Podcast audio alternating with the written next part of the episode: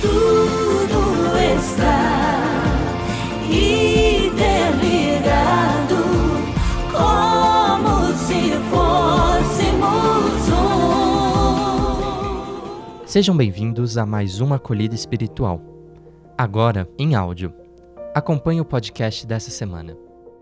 Estamos celebrando a Semana Nacional da Família, a qual tem como tema amor familiar, vocação e caminho de santidade. Esta temática está em sintonia com o décimo Encontro Mundial das Famílias, convocado pelo Papa Francisco. Primeiramente, é imprescindível que reflitamos sobre a importância da família, já que ela é uma instituição existente em todas as sociedades desde que se tem conhecimento delas e se organiza de diferentes maneiras. Sabemos pela experiência que é muito relevante para o ser humano assumir a família. É nela que ele aprende a ser gente. Ademais, antes de tudo, é a família que nos protege e cuida do desenvolvimento humano. Essa instituição ocupa um lugar central na vida de cada ser humano, de modo que precisamos reconhecer o seu valor para a construção da identidade humana. É na família que aprendemos a amar, a querer o bem às pessoas, a perdoar, a respeitar, a superar as tristezas e a compartilhar as alegrias. Nela,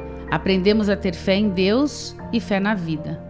Assim, ela nos ensina a acreditar no Deus da vida, que sempre abre caminhos, gerando relações saudáveis por meio da partilha, do encontro, do respeito e da acolhida das diferenças.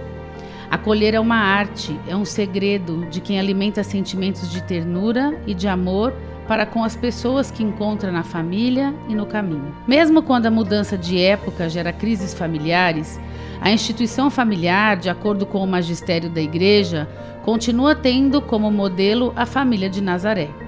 Por outro lado, independentemente de suas diversas configurações, não se deve desconhecer que em seu seio a pessoa descobre com maior clareza os motivos e o caminho para pertencer à família de Deus. Deus ama nossas famílias, apesar de tantas feridas e divisões. Tanto que muitos vazios de lar podem ser atenuados através de serviços prestados pela comunidade eclesial. Através da família, recebe-se o dom da vida a primeira experiência do amor gratuito e da fé. Isso, pois, o grande tesouro da educação dos filhos na fé consiste na experiência de uma vida familiar que recebe a fé, a conserva, a celebra, a transmite e dá testemunho dela.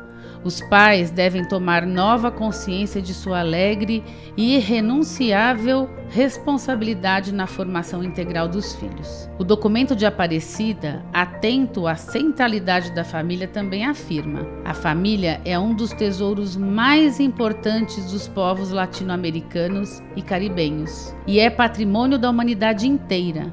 Em nossos países, parte importante da população está afetada por difíceis condições de vida que ameaçam diretamente a instituição familiar.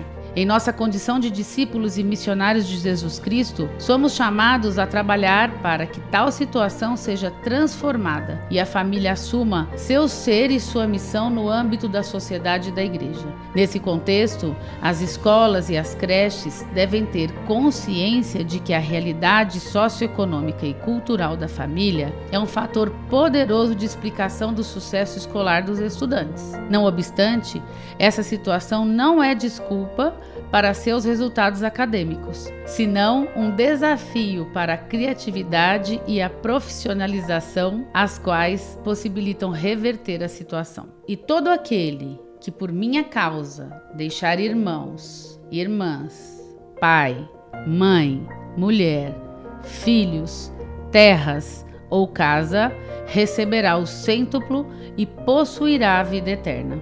Hoje também celebramos o nascimento de Dom Bosco. Numa ocasião, ele estava na sacristia se preparando para celebrar a missa quando apareceu um menino. O sacristão o chamou para ajudá-lo. Porém, o menino tímido disse que não sabia ajudar.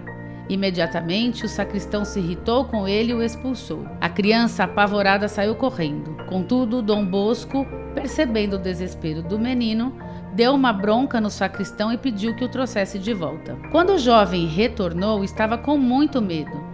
Então, Dom Bosco o convidou para ficar na missa, dizendo que depois gostaria de conversar com ele. Dom Bosco levou para sua casa, deu-lhe comida e procurou saber sobre seu pai, sua mãe, seus estudos e sua fé. Mas o menino nada respondia. No outro dia, Dom Bosco perguntou: E assobiar, você sabe? E então o menino sorriu e disse: Isso eu sei. Essa história nos demonstra que a educação é mais eficiente quando parte daquilo que as crianças, os adolescentes e os jovens no geral já sabem. Isso aquece o coração e abre fronteiras para nossos itinerários, caminhos, trajetos e trilhas de aprendizagem. Tendo tudo isso em mente, podemos nos perguntar: quando a família não cumpre sua responsabilidade, como podemos atuar com nossas crianças e adolescentes? Como você entende o papel do educador, a exemplo de Dom Bosco? Qual é o seu ponto de partida para a educação?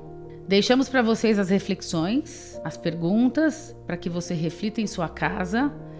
E encerramos pedindo para que Nossa Senhora interceda junto a Jesus, para que ela peça para o seu filho que abençoe todas as famílias e, para tanto, rezemos juntos a Ave Maria. Ave Maria, cheia de graça, o Senhor é convosco.